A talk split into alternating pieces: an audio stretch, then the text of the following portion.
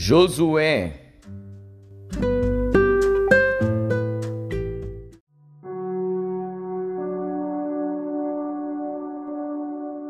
Josué, capítulo 4 Sucedeu que, acabando todo o povo de passar o Jordão, falou o Senhor a Josué, dizendo: Tomai do povo doze homens, de cada tribo um homem, e mandai-lhes, dizendo: Tirai daqui, do meio do Jordão, do lugar onde estavam firmes os pés dos sacerdotes, doze pedras, e levai-as convosco à outra margem, e depositai-as no alojamento em que haveis de passar esta noite. Chamou, pois, Josué os doze homens que escolhera dos filhos de Israel, de cada tribo um homem, e disse-lhes Josué: Passai adiante da arca do Senhor vosso Deus, ao meio do Jordão, e cada um levante uma pedra sobre o ombro, segundo o número das tribos dos filhos de Israel, para que isto seja por sinal entre vós. E quando vossos filhos no futuro perguntarem, dizendo: Que significam estas pedras? Então lhes direis que as águas do Jordão se separaram diante da arca da aliança do Senhor Passando ela pelo Jordão, separaram-se as águas do Jordão. Assim estas pedras serão para sempre por memorial aos filhos de Israel. Fizeram, pois, os filhos de Israel, assim como Josué tinha ordenado, e levantaram doze pedras do meio do Jordão, como o Senhor dissera a Josué, segundo o número das tribos dos filhos de Israel. E levaram-nas consigo ao alojamento, e as depositaram ali. Levantou Josué também doze pedras no meio do Jordão, no lugar onde estiveram parados os pés dos sacerdotes que levavam a arca da aliança, e ali estão até ao dia de hoje. Pararam, pois, os sacerdotes que levavam a arca no meio do Jordão em pé, até que se cumpriu tudo quanto o Senhor mandara Josué dizer ao povo conforme a tudo quanto Moisés tinha ordenado a Josué. E apressou-se o povo e passou. E sucedeu que, assim que todo o povo acabou de passar, então passou a arca do Senhor e os sacerdotes à vista do povo. E passaram os filhos de Ruben e os filhos de Gade e a meia tribo de Manassés, armados na frente dos filhos de Israel, como Moisés lhes tinha falado uns quarenta mil homens de guerra armados passaram diante do Senhor para a batalha às campinas de Jericó. Naquele dia, o Senhor engrandeceu a Josué diante dos olhos de todo o Israel, e temeram-no como haviam temido a Moisés todos os dias da sua vida. Falou, pois, o Senhor a Josué, dizendo: Dá ordem aos sacerdotes que levam a arca do testemunho que subam do Jordão. E deu Josué ordem aos sacerdotes, dizendo: Subi do Jordão. E aconteceu que, como os sacerdotes que levavam a arca da aliança do Senhor subiram do meio do Jordão, e as plantas dos pés dos sacerdotes se puseram em seco, as águas do Jordão se tornaram ao seu lugar e corriam, como antes, sobre todas as suas ribanceiras. Subiu, pois, o povo do Jordão no dia dez do mês primeiro, e alojaram-se em Gilgal, do lado oriental de Jericó. E as doze pedras que tinham tomado do Jordão, levantou-as Josué em Gilgal, e falou aos filhos de Israel, dizendo: quando no futuro vossos filhos perguntarem a seus pais, dizendo: Que significam estas pedras? Farei saber a vossos filhos, dizendo: Israel passou em seco este Jordão, porque o Senhor vosso Deus fez secar as águas do Jordão diante de vós, até que passasseis, como o Senhor vosso Deus fez ao mar vermelho, que fez secar perante nós, até que passássemos, para que todos os povos da terra conheçam a mão do Senhor, que é forte, para que temais ao Senhor vosso Deus todos os dias.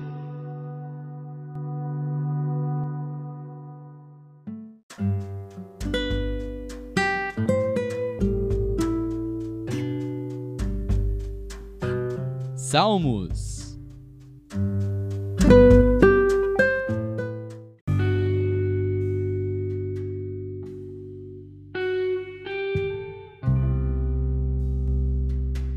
Salmos, capítulo 129 Cântico dos Degraus Muitas vezes me angustiaram desde a minha mocidade, diga agora, Israel.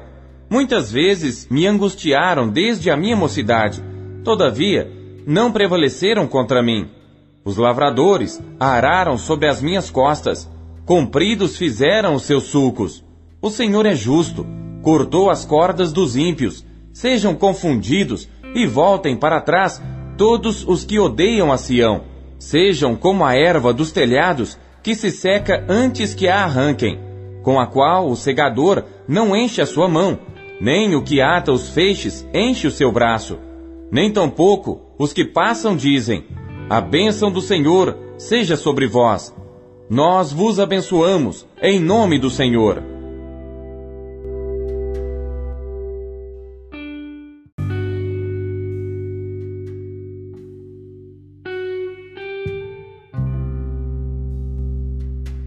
Salmos, capítulo 130 Cântico dos degraus. Das profundezas a ti clamo, ó Senhor. Senhor, escuta minha voz.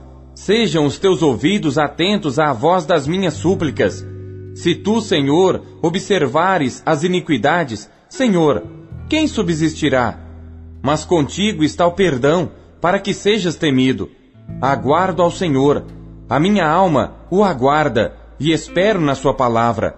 A minha alma anseia pelo Senhor, mais do que os guardas pela manhã, mais do que aqueles que guardam pela manhã. Espere Israel no Senhor, porque no Senhor há misericórdia, e nele há abundante redenção, e ele remirá Israel de todas as suas iniquidades.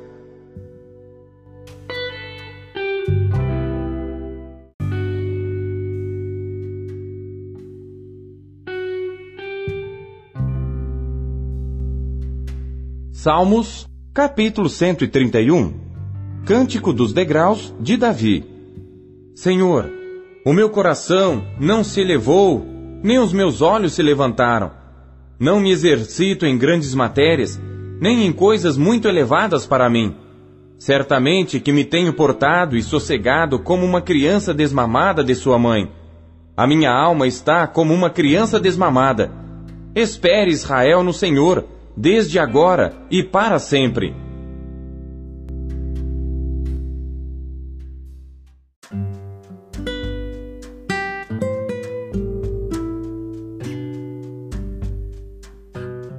Isaías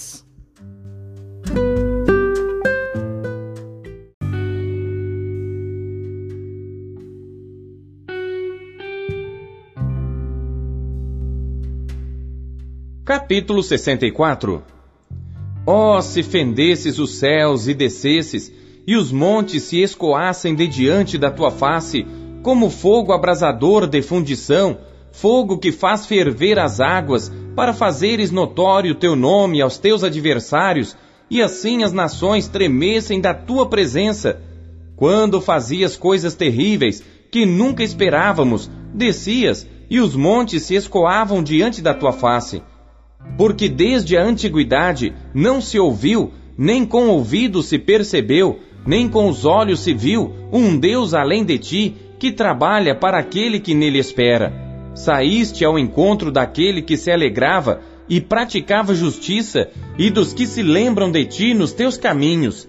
Eis que te iraste, porque pecamos. Neles há eternidade para que sejamos salvos, mas todos nós somos como imundo e todas as nossas justiças como o trapo da imundícia, e todos nós murchamos como a folha, e as nossas iniquidades como um vento nos arrebatam. E já ninguém há que invoque o teu nome, que se desperte e te detenhas, porque escondes de nós o teu rosto e nos fazes derreter por causa das nossas iniquidades. Mas agora, ó Senhor, tu és nosso Pai, nós o barro e tu o nosso oleiro e todos nós a obra das tuas mãos. Não te enfureças tanto, ó Senhor, nem perpetuamente te lembres da iniquidade. Olha, pois, nós te pedimos, Todos nós somos o teu povo. As tuas santas cidades tornaram-se um deserto. Sião está feita um deserto. Jerusalém está assolada. A nossa santa e gloriosa casa, em que te louvavam nossos pais, foi queimada a fogo, e todas as nossas coisas preciosas se tornaram em assolação. Conter-te-ias tu ainda sobre estas coisas, ó Senhor? Ficarias calado e nos afligirias tanto?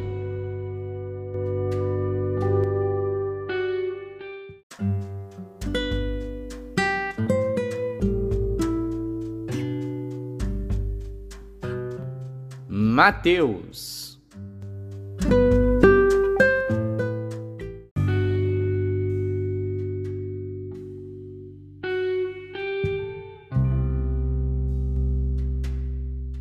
Capítulo 12 Naquele tempo, passou Jesus pelas searas em um sábado, e os seus discípulos, tendo fome, começaram a colher espigas e a comer. E os fariseus, vendo isto, disseram-lhe: Eis que os teus discípulos fazem o que não é lícito fazer num sábado. Ele, porém, lhes disse: Não tendes lido o que fez Davi quando teve fome, ele e os que com ele estavam? Como entrou na casa de Deus e comeu os pães da proposição, que não lhe era lícito comer, nem aos que com ele estavam, mas só aos sacerdotes? Ou não tendes lido na lei que aos sábados os sacerdotes no templo violam o sábado e ficam sem culpa? Pois eu vos digo que está aqui quem é maior do que o templo. Mas se vós soubesseis o que significa misericórdia quero e não sacrifício, não condenaríeis os inocentes, porque o filho do homem até do sábado é senhor. E partindo dali, chegou à sinagoga deles, e estava ali um homem que tinha uma das mãos mirrada, e eles, para o acusarem, o interrogaram, dizendo: É lícito curar nos sábados? E ele lhes disse: Qual dentre vós será o homem que, tendo uma ovelha, se num sábado ela cair numa cova, não lançará a mão dela e a levantará? Pois quanto mais vale um homem do que uma ovelha? É por consequência lícito fazer bem nos sábados. Então disse a aquele homem: Estende a tua mão. E ele a estendeu, e ficou sã como a outra. E os fariseus, tendo saído, formaram conselho contra ele para o matarem. Jesus, sabendo isso, retirou-se dali e acompanharam-no grandes multidões, e ele curou a todas. E recomendava-lhes rigorosamente que o não descobrissem, para que se cumprisse o que fora dito pelo profeta Isaías, que diz: Eis aqui o meu servo que escolhi, o meu amado, em quem a minha alma se compraz. Porei sobre ele o meu espírito, e anunciará aos gentios o juízo.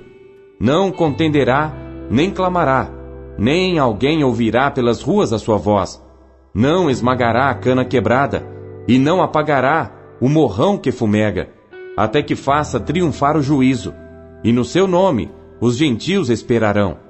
Trouxeram-lhe então um endemoninhado cego e mudo e de tal modo o curou, que o cego e mudo falava e via. E toda a multidão se admirava e dizia: Não é este o filho de Davi? Mas os fariseus, ouvindo isto, diziam: Este não expulsa os demônios, senão por Beuzebu, príncipe dos demônios. Jesus, porém, conhecendo seus pensamentos, disse-lhes: Todo reino dividido contra si mesmo é devastado e toda cidade ou casa dividida contra si mesma não subsistirá. E se Satanás expulsa Satanás, está dividido contra si mesmo. Como subsistirá, pois, o seu reino? E se eu expulso os demônios por Beuzebu, por quem os expulsam então vossos filhos? Portanto, eles mesmos serão os vossos juízes. Mas se eu expulso os demônios pelo Espírito de Deus, logo é chegado a vós o reino de Deus. Ou como pode alguém entrar em casa do homem valente e furtar os seus bens, se primeiro não maniatar o valente, saqueando então a sua casa?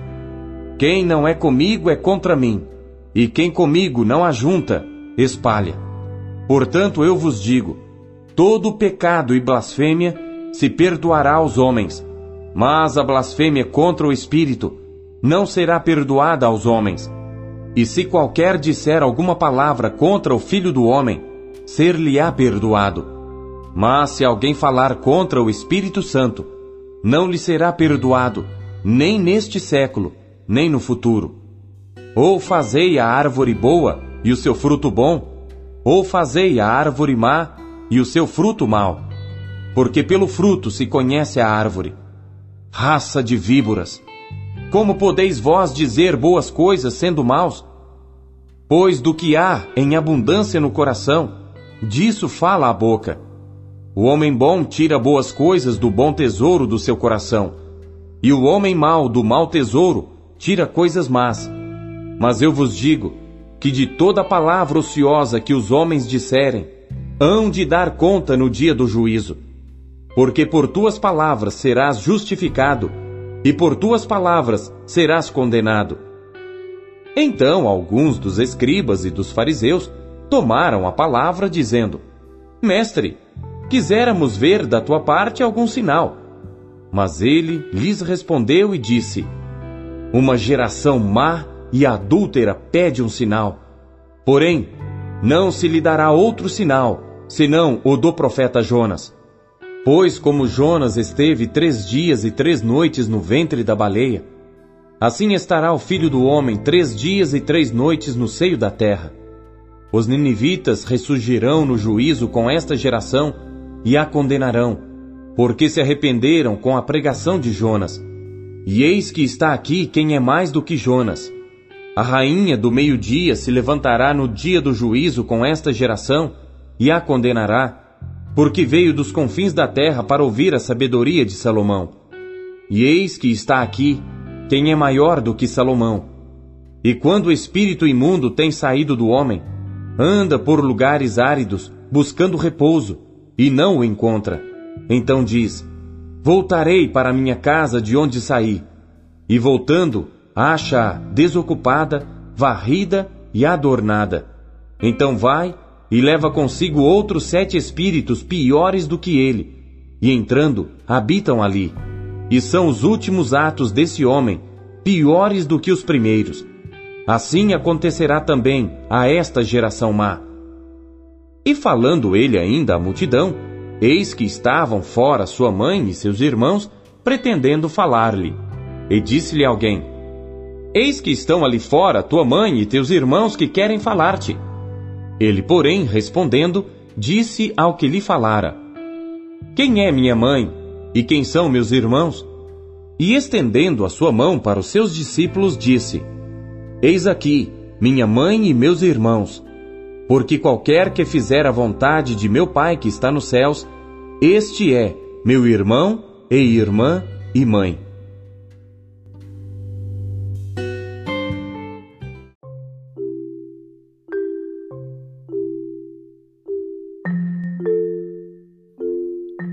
O que Deus falou com você por meio da leitura deste dia. Você acabou de ouvir Pão Diário. O Pão Diário é um oferecimento da Sociedade Bíblica Trinitariana do Brasil, na voz do pastor Paulo Castelã. Compartilhe o Pão Diário com seus amigos. Até amanhã. Tchau.